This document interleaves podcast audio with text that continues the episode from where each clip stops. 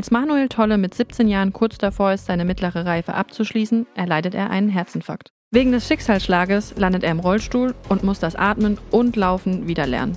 Sondern äh, ich musste atmen lernen. Ich war in der Reha-Klinik. Ich hatte so ein Gerät, wo ich, meine Lungen waren auch angefixt davon von der OP. Ich hatte sehr viel so Wasser drin was ich dann erstmal wieder so rausbekommen musste. Eines Tages trifft er dann die Entscheidung, dass er sein Leben wieder selbst in die Hand nehmen möchte. Er sucht nach Möglichkeiten, um online Geld zu verdienen und irgendwann erstellt er dann einen Blog, auf dem er Filmtrailer von YouTube einbindet. Das war der Startschuss für seine unternehmerische Laufbahn. Danach gründet er Projekte wie selbstständig.de, heimarbeit.de oder empfohlen.de. Mit seinem erfolgreichsten Projekt legt er dann 2022 einen Exit von knapp 100 Millionen Euro hin. Im Podcast erzählt Manuel von seinem unternehmerischen Werdegang, er spricht über die Bedeutung von Domainnamen und wie es zum 100 Millionen Euro Exit kam.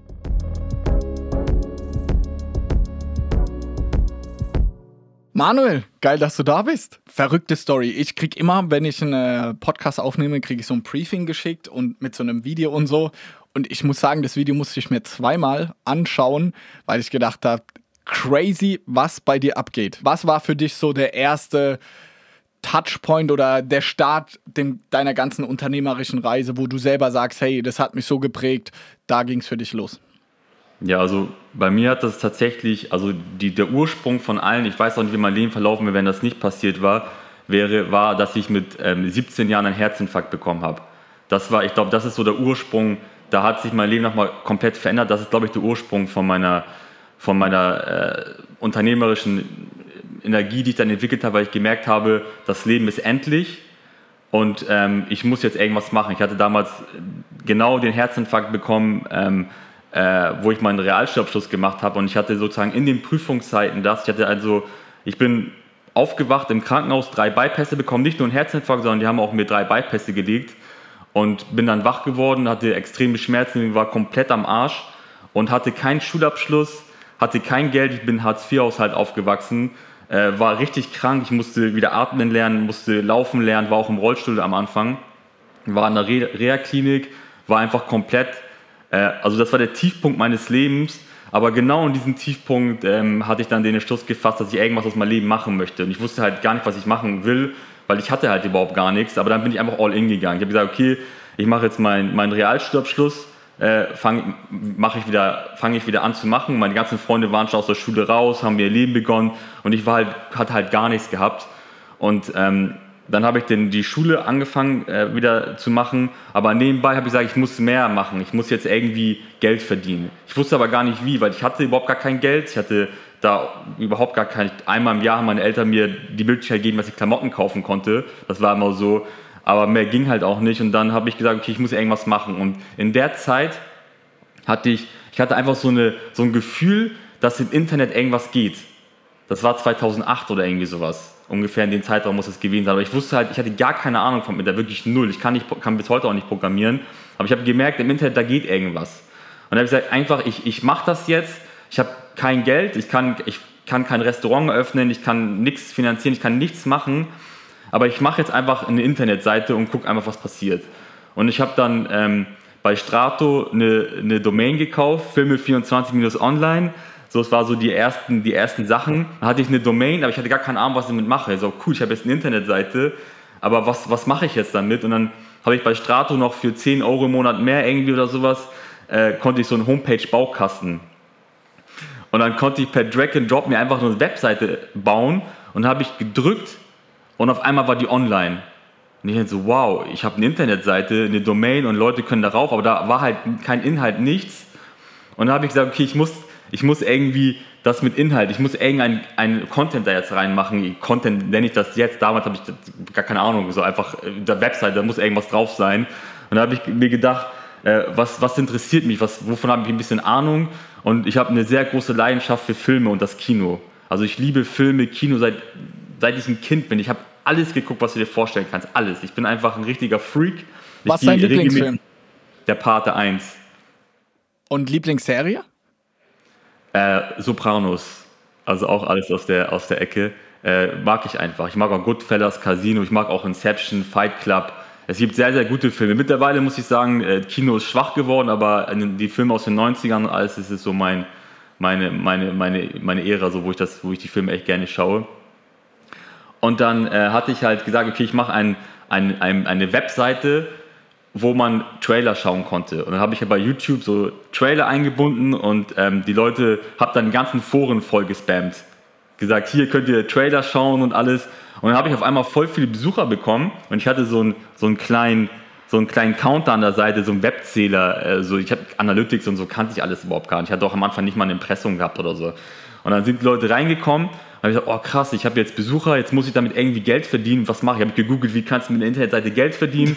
Und dann war mein erster Kunde war Google AdSense, also Google tatsächlich, kann man ja einfach sich anmelden. habe ich dann so, so Banner eingebaut und habe ich gedacht, krass, das ist jetzt eine richtige Webseite, weil da Werbung ist. Das war für mich voll so, so ein Meilenstein, weil für mich war eine richtige Webseite erst dann, wenn, die, wenn da Werbung drauf war. Äh, und dann ich, war ich voll stolz, habe so Banner eingebunden und habe ich wirklich in den ersten Monaten so 400 Euro oder so verdient und dachte so krass, man kann wirklich im Internet Geld verdienen. Und ich habe pro Klick immer nur so 4 Cent, manchmal 1 Cent bekommen. Ich hatte echt ordentlich Traffic drauf auf der Seite. Und dann äh, habe ich gesagt, das kann es nicht sein. Du kannst nicht den Traffic mühsam nicht mal einkaufen, sondern habe die Foren voll gespammt, die haben mich überall gelöscht immer und alles. Der war voll anstrengend. Ich musste 1000 Accounts erstellen und die haben mich überall geblockt. Sage, das ist kein Business, das, das, so funktioniert das nicht. Und dann habe ich geguckt, dann bin ich, mein zweiter Kunde war so Maxdome.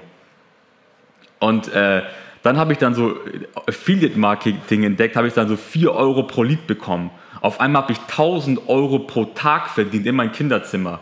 Wow. Wie hat sich das angefühlt? War das für dich dann so voll die Befreiung? Also hattest du da zum ersten Mal nach deinem Schicksalsschlag dann so dieses Gefühl, bam, ich zeige dem Leben, meinem Schicksal, dass es eben nicht so ist?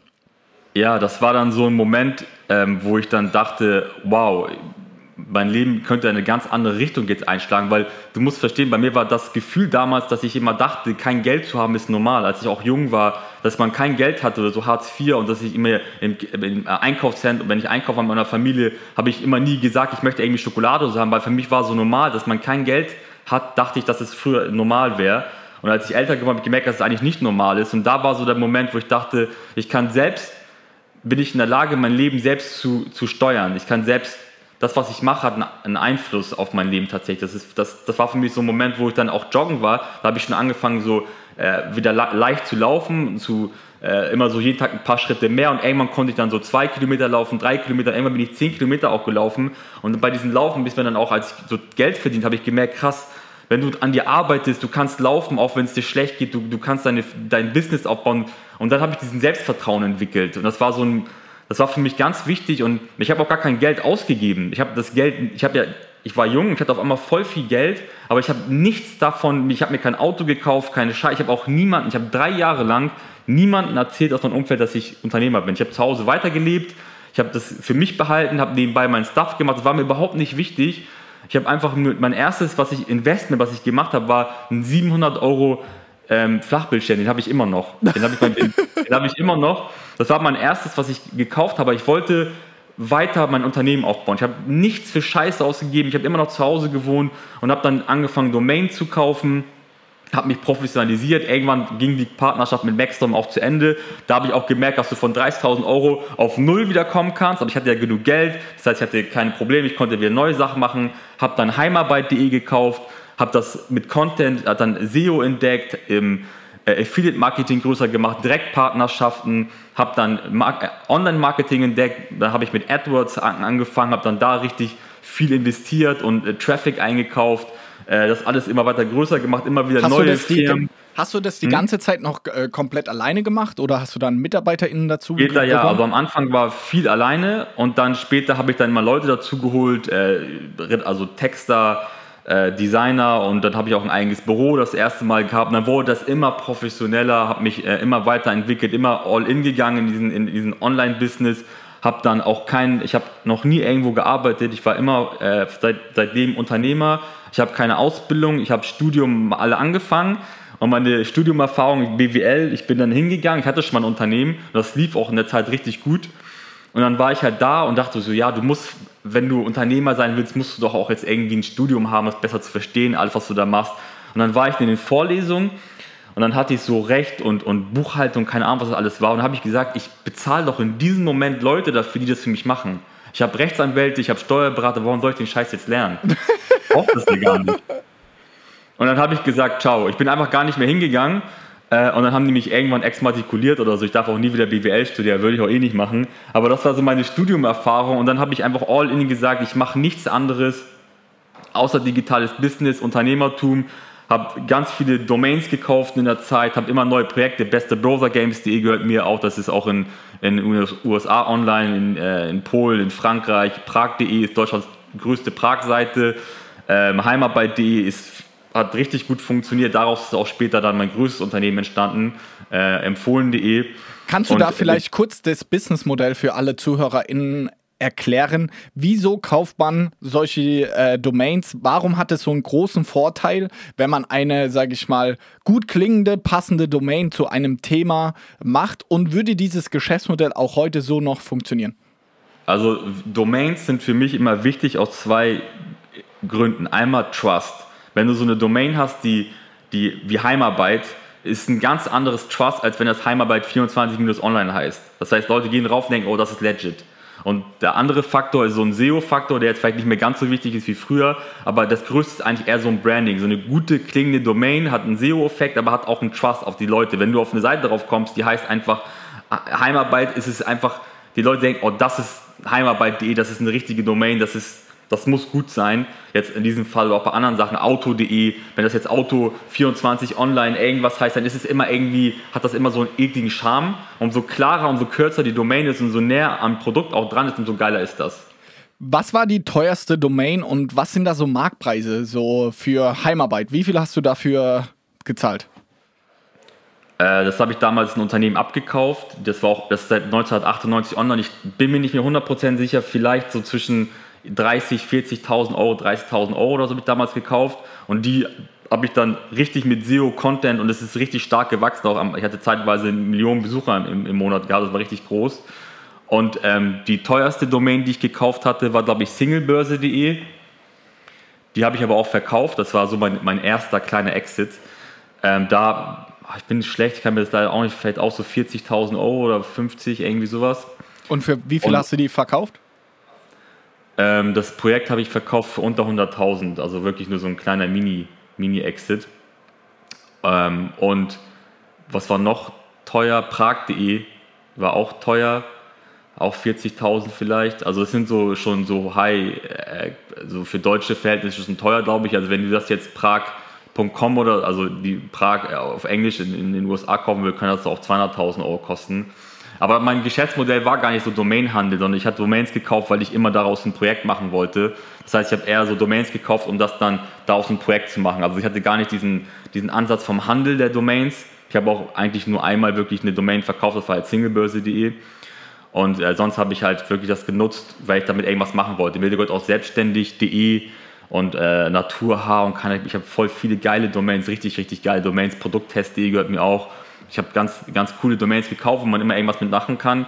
Aber eigentlich war der Ansatz immer so Domains zu kaufen und irgendwas daraus zu machen. Und zum Beispiel die Geschichte, ähm, warum dann, mein, also mein, mein größtes Unternehmen, ich habe auch noch eine Dating-App Only One. Ich habe immer so viele unterschiedliche Sachen gemacht, aber das größte Projekt in meinem Leben war dann 2017. Da habe ich dann die Erfahrung gehabt, wie kann ich jetzt ein digitales Business aufbauen, wie funktioniert das alles, was, was für Leute braucht man dazu und dann eigentlich aus heimarbeit.de ist dann empfohlen.de entstanden. Also Heimat, die Domain habe ich auch gekauft, weil ich fand empfohlen.de so eine geile Domain.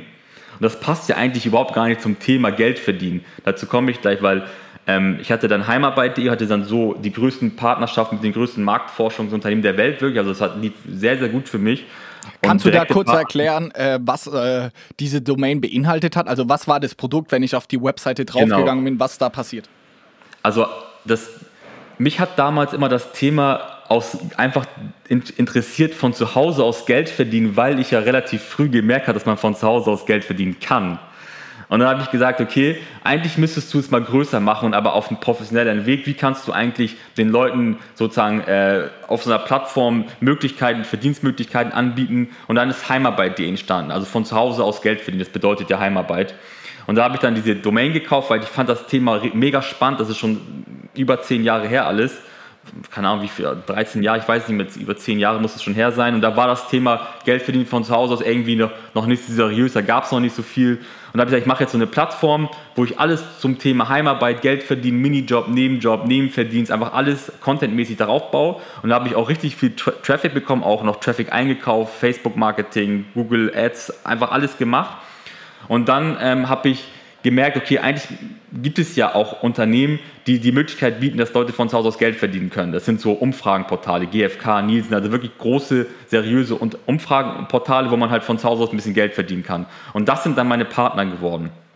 Und dann habe ich sozusagen auf äh, das an diese ganzen Leute, die, die Interesse daran haben, auf Content-Basis und eingekauft, die waren auf meiner Seite und habe die dann an GfK und Co halt weiterverkauft und auch relativ gute Preise dafür bekommen, Leadpreise. Und so ist es gewachsen. Dann habe ich einfach gemerkt, eigentlich ist Heimat bei dir jetzt, so ich war so, hatte so eine Monopolstellung. Es gab kein größeres äh, Portal in Deutschland zum Thema Geld verdienen, Nebenverdienste, Nebenjob, Hartz IV, einfach alles zu dieser Thematik hatte ich alles, über 5000 Artikel, waren auch gut gerankt und hatten sehr viel Traffic. Dann habe ich gesagt, eigentlich, ich, ich habe dann gemerkt, dass die ganzen Marktforschungsunternehmen von mir abhängig sind in Deutschland. 80% des Traffics kam von mir. Die haben es selbst nicht hinbekommen, eigene Panelisten in online zu generieren. Das kam alles über mich.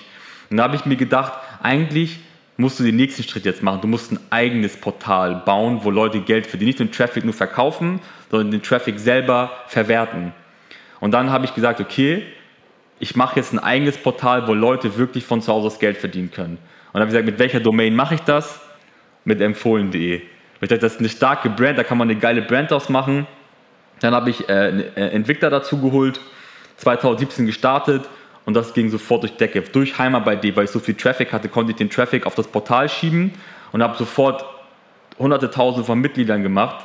Und dann ging das, habe ich mehr Kunden, äh, mehr Kunden angebordet, es wurde immer größer und dann hatten wir voll schnell Millionen von Mitgliedern.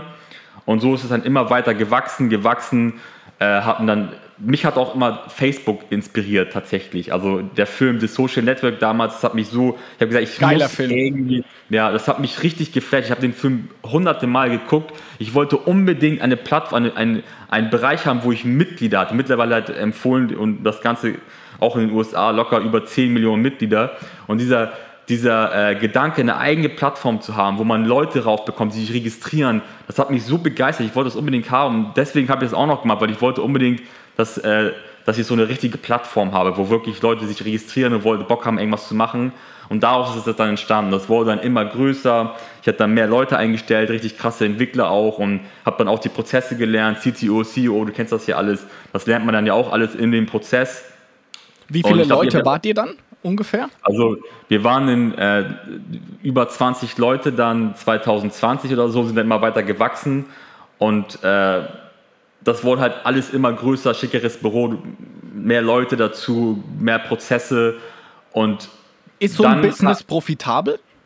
Ja, sehr profitabel war das für uns, weil wir halt auch Marktführer waren, haben das sehr gut ausgebaut, haben gute Partnerschaften geschlossen, waren im Marketing sehr stark, haben das sehr, sehr gut gemacht. Aber der größte Durchbruch eigentlich, wo das dann nochmal in eine richtig andere Sphäre gegangen ist, war halt dann, als ich die, einen Merger mit, ähm, mit einer Agentur gemacht mit Xmox, da haben wir fusioniert.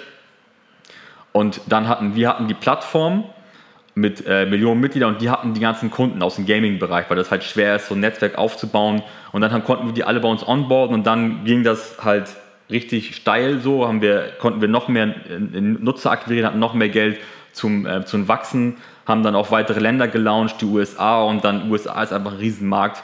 Habt ihr äh, das alles unter der gleichen Domain gemacht oder weil empfohlen? Ja, also nee, nee, genau, empfohlen.de war ist nur für Deutschland, Österreich und Schweiz und wir haben Tester ab ist die US-Version, sind jetzt auch in Kanada und UK online.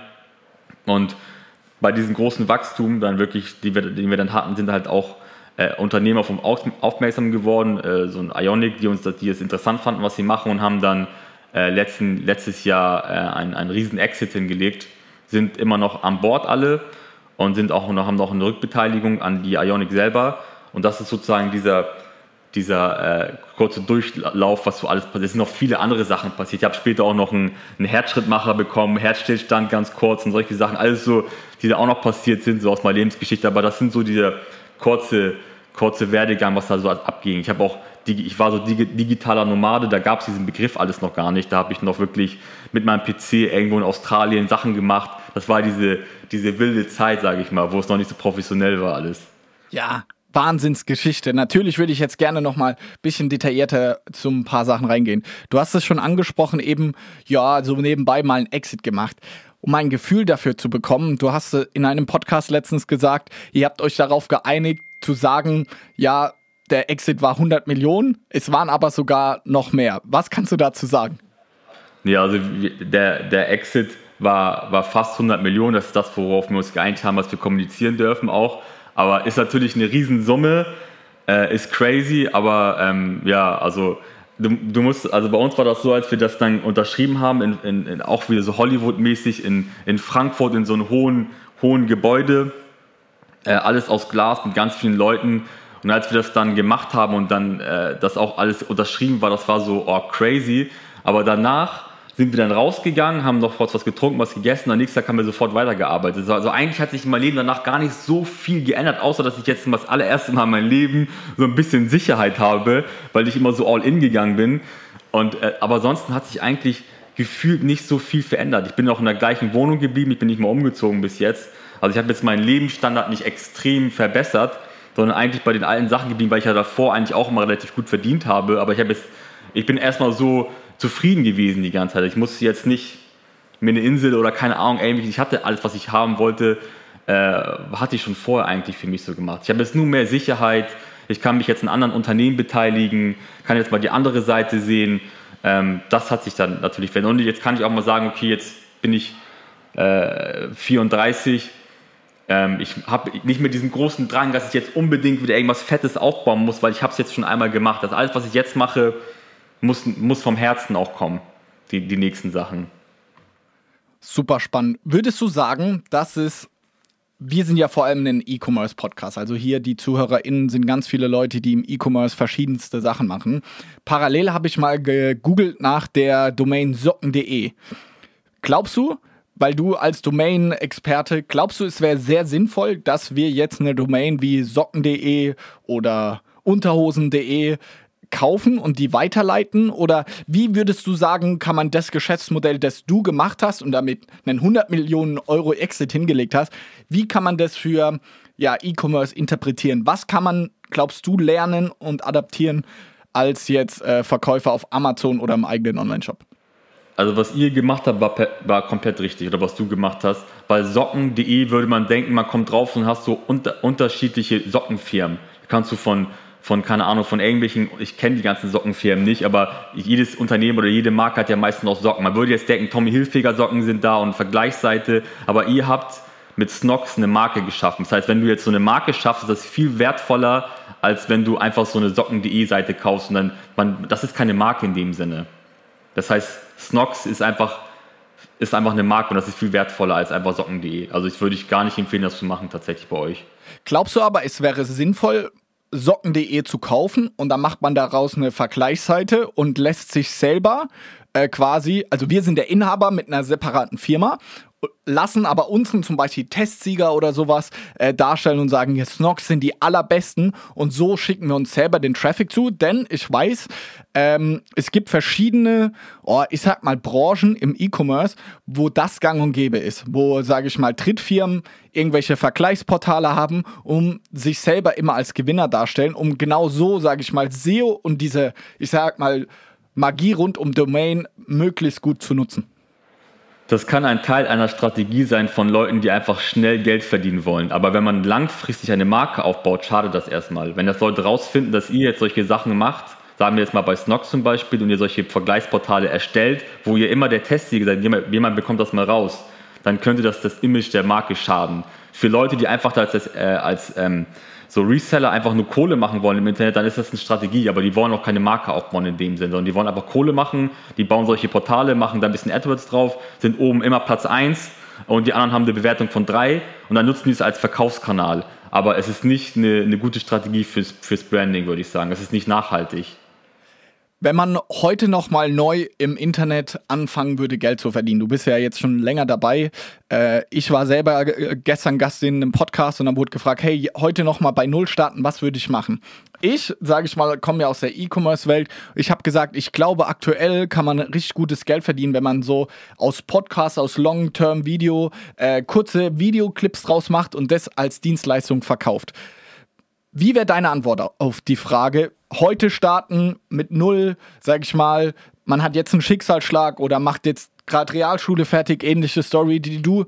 Was würdest du machen? Kann man heute noch äh, dieses Domain-Game machen? Würdest du, siehst du andere junge Leute, die äh, bessere Geschäftsmodelle haben? Wie ist dein Blick auf die Dinge? Also man kann mit Sicherheit immer noch die Dinge machen. Es wird, glaube ich, ist, glaube ich, schwerer geworden als damals ähm, weil einfach nicht, weil viel Konkurrenz und wenn Konkurrenz da ist, ist sie meistens auch stärker und Internet, jeder weiß, dass man im Internet Geld verdienen kann. Das heißt, auch in vielen Bereichen sind mittlerweile große Unternehmen unterwegs. Ähm, es ist schwerer, aber alles ist möglich. Was ich machen würde, ist schwer, weil ich würde immer irgendwas finden, aber momentan suche ich nach nichts. Das ist das Ding. Das heißt, ich bin ja versorgt, ich bin ja noch beteiligt an einem Unternehmen, mit dem ich arbeite. Das heißt, ich gucke mich gerade nicht nach links, nach rechts um. Andere würden wahrscheinlich sagen, AI und Co keine Ahnung, weil AI ist nicht für jeder, das ist nicht so ein einfaches Ding, es ist ein Hype-Thema und damit sich zu beschäftigen, musst du, auch was, musst du auch ein bisschen was von können. Deswegen diese Frage ist für mich schwer. Für mich ist eigentlich eher wichtig, würde ich Ihnen sagen, egal was du machen willst, mach es einfach. Unabhängig. Nicht gucken, dass irgendwelche Leute dir irgendwelche Tipps geben, sondern wenn du hast eine Idee, du findest irgendwas geil, dann mach es einfach. Versuch, test es einfach. Keine Ahnung, vielleicht funktioniert, vielleicht funktioniert es nicht. Egal, du kannst einfach alles machen. Und ich sag dir auch eins, es gibt so viele junge Leute da draußen, 19, 18 Jahre alt oder so, die verdienen mit Affiliate Marketing oder irgendwas von zu Hause mehr als ein Arzt. Das weißt du selber auch. Die verdienen einfach, die machen hier 30.000 Euro auf entspannt, sind irgendwo in Dubai, chillen die ganze Zeit und die haben einfach verstanden, dass man, so, dass man so einfach gut Geld verdienen kann. Es ist zwar kein richtiges Business in dem Sinne mit vielen Mitarbeitern, aber die verdienen einfach von überall, sind in Bali, verkaufen irgendwie bei Amazon irgendwas und machen einfach richtig viel Kohle. Das geht immer. Aber du musst einfach dich darauf fokussieren und genau gucken, was geht. Du musst am Ball bleiben. Du kannst alles machen. Aber dieses, wie ich damals angefangen habe mit so Domains und alles, ist, es ist einfach viel weg schon. Also es gibt nichts Großes mehr. Jeder weiß, dass Domains einen gewissen Wert haben. Das ist alles schon weg.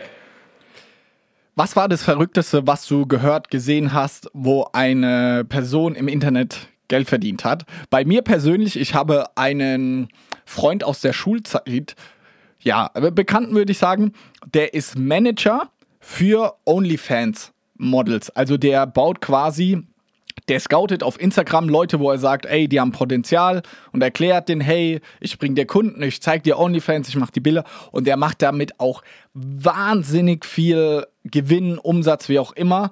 Ey, man muss äh, selber wissen, ob man das moralisch macht oder nicht. Aber das würde ich sagen, so selber ist es eine der verrücktesten Sachen, die ich gesehen habe in meinem Umfeld, wo ich gesagt habe, ey, dass man damit so viel Geld verdienen kann, hätte ich nicht gedacht. Hast du da irgendwelche verrückten Leute als digitaler Nomade äh, kennengelernt?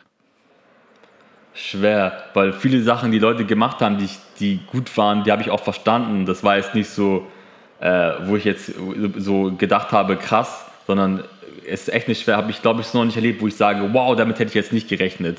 Hatte ich sowas, OnlyFans kann ich mir gut vorstellen, dass damit Leute richtig viel Geld verdienen. Das weiß ich auch.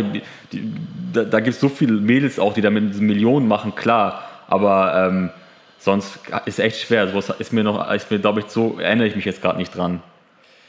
Du hast das Thema AI eben schon angesprochen. Glaubst du, das wird das ganze, sage ich mal, Geschäftsmodell, in dem du unterwegs bist, nach wie vor den Domainhandel komplett, sage ich mal, äh, revolutionieren? Wieso?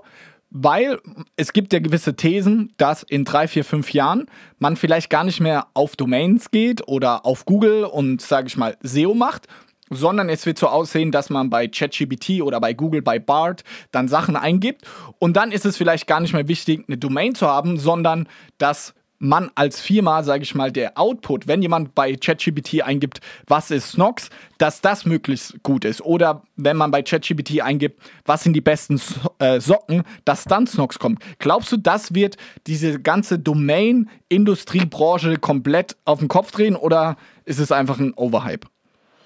Er ist ein Overhype. Ich hatte in dem Moment, wo alle das gesagt haben und als die Google-Aktie gefallen ist, habe ich dann ordentlich Google-Aktien gekauft, weil ich gesagt habe, das ist Bullshit erstmal. Auch das Bing und so den Marktanteile wegnimmt, ist auch überhaupt nicht passiert. Das heißt, es zeichnet sich auch ab, dass es einfach nicht so ist.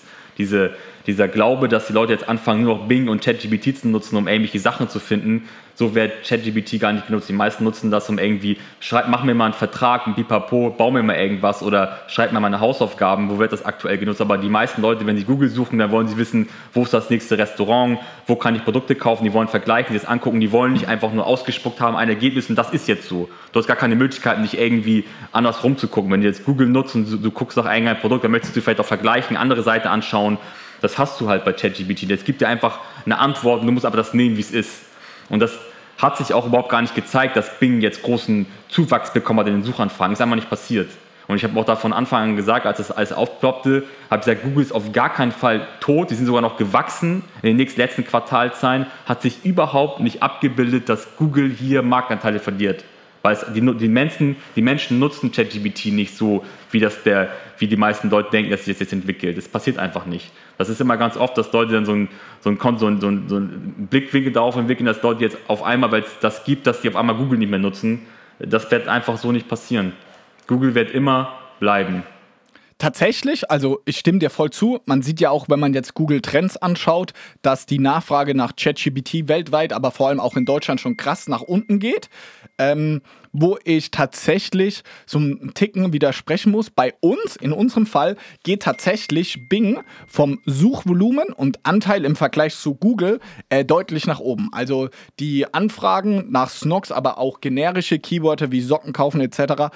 haben sich mehr als 50 Prozent erhöht, bei manchen sogar verdoppelt. Es ist immer noch 95, 90 bis 95 Prozent Google und 5 bis 10 Prozent Bing.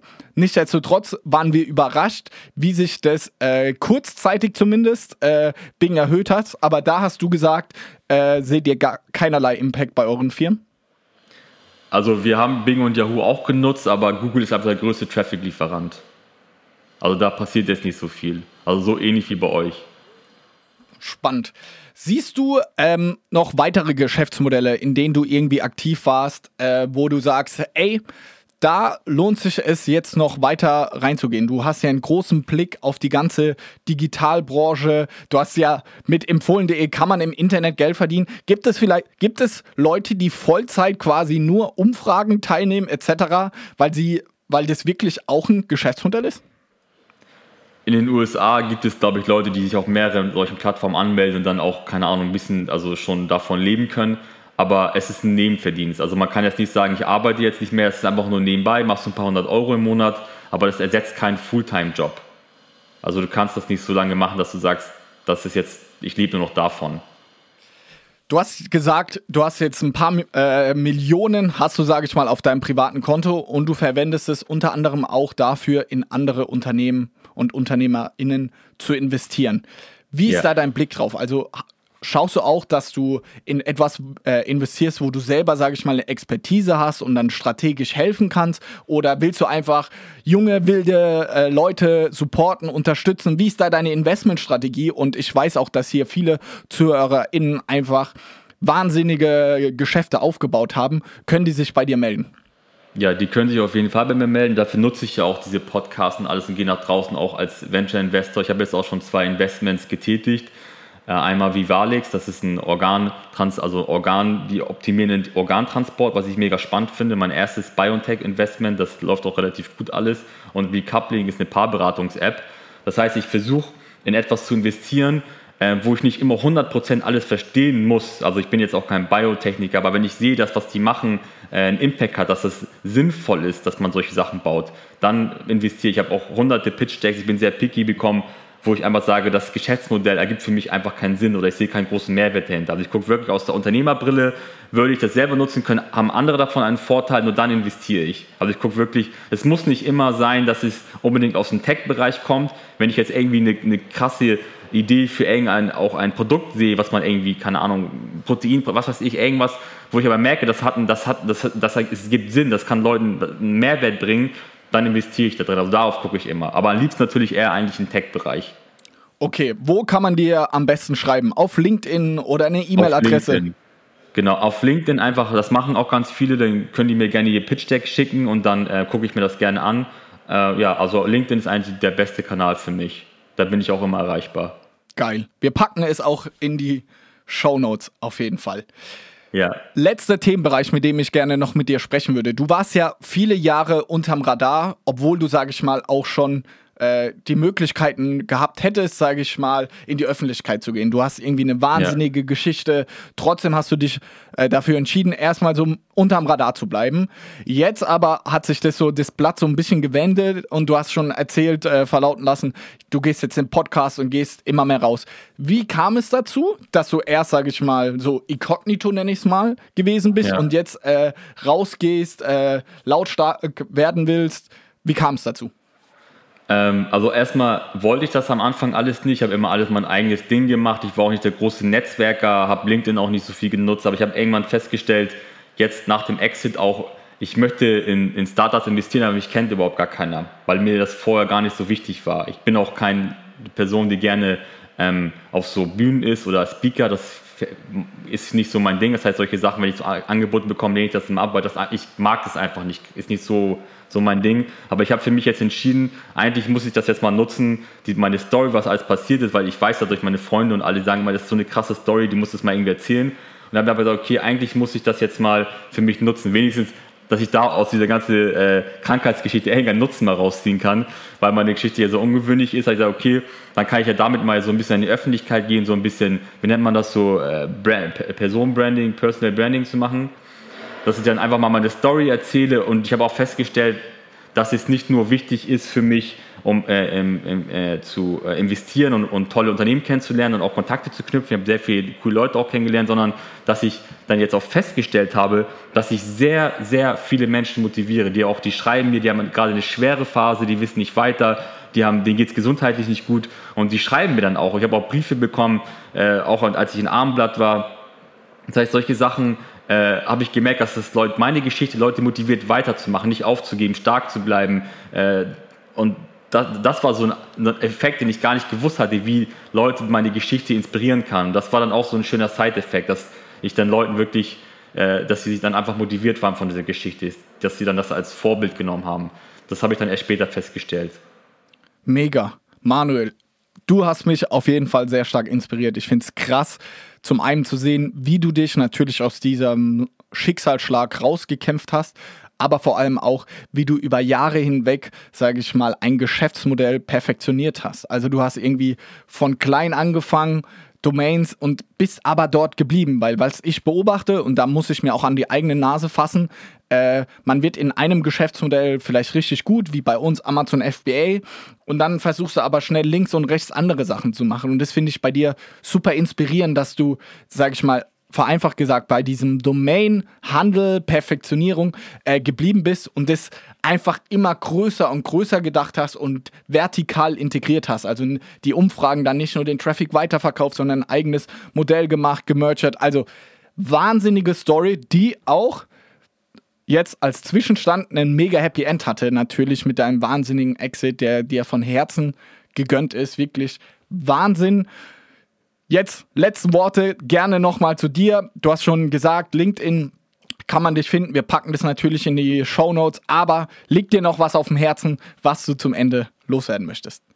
Äh, ja, also ich, ich, bin noch Botschafter von der Herzretterinitiative. Also auch gerade Leute, wie man jetzt jemanden selbst wiederbeleben kann, wenn er jetzt einen Herzanfall hat oder auf der Straße umkippt. Also da würde ich mich natürlich freuen, wenn Leute für die Herzretterinitiative noch spenden oder sich das mal anschauen, auch für Unternehmen. Hier gucken ja ganz viele Unternehmen auch zu. Die haben auch so eine, so eine Schulung, wo die dann kommen und einfach in den Unternehmen Leuten ähm, erklären, wie man halt eine Wiederbelebung machen kann. Das heißt, man muss halt nicht, wie man das denkt, immer die Leute halt in den, in den Mund pusten und Sauerstoff geben. Das ist eigentlich gar nicht mehr so wichtig, sondern du musst einfach kontinuierlich das Herz pumpen, bis zu 20 Minuten, bis halt der Arzt kommt. Und damit kann man einfach den, den Menschen das Leben retten. Also nach einer kurzen Zeit fängt das schon an, dass jede Minute äh, 10%, glaube ich, vom Gehirn absterbt, wenn er keinen Sauerstoff versorgt hat. Und wenn du kontinuierlich auf das Herz pumpst und drückst, kannst du halt auch auf der Straße einfach das Leben retten. Weil wenn der Arzt zu spät kommt, dann stirbt er oder ist einfach, die Personen sind einfach dann wirklich sehr schwer behindert. Und ähm, da habe ich halt durch meine, durch meine Herzgeschichte halt gemerkt, wenn man schon schnell handeln kann, ich habe zum Glück meinen Herzinfarkt im Krankenhaus bekommen, deswegen habe ich Glück gehabt. Aber so Erst, äh, Erstrettung, das äh, finde ich ganz gut. Das würde ich immer gern so nochmal mitnehmen. Spenden oder halt so eine Schulung machen für, fürs Unternehmen. Herzretterinitiative. Wow, auch das packen wir in die Shownotes. Vielen Dank, Manuel. Was ein Abschluss, was ein Podcast. Es hat mir unglaublich viel Freude bereitet. Ganz, ganz viel Erfolg für die Zukunft. Danke. Bis dann. Ciao. Ciao.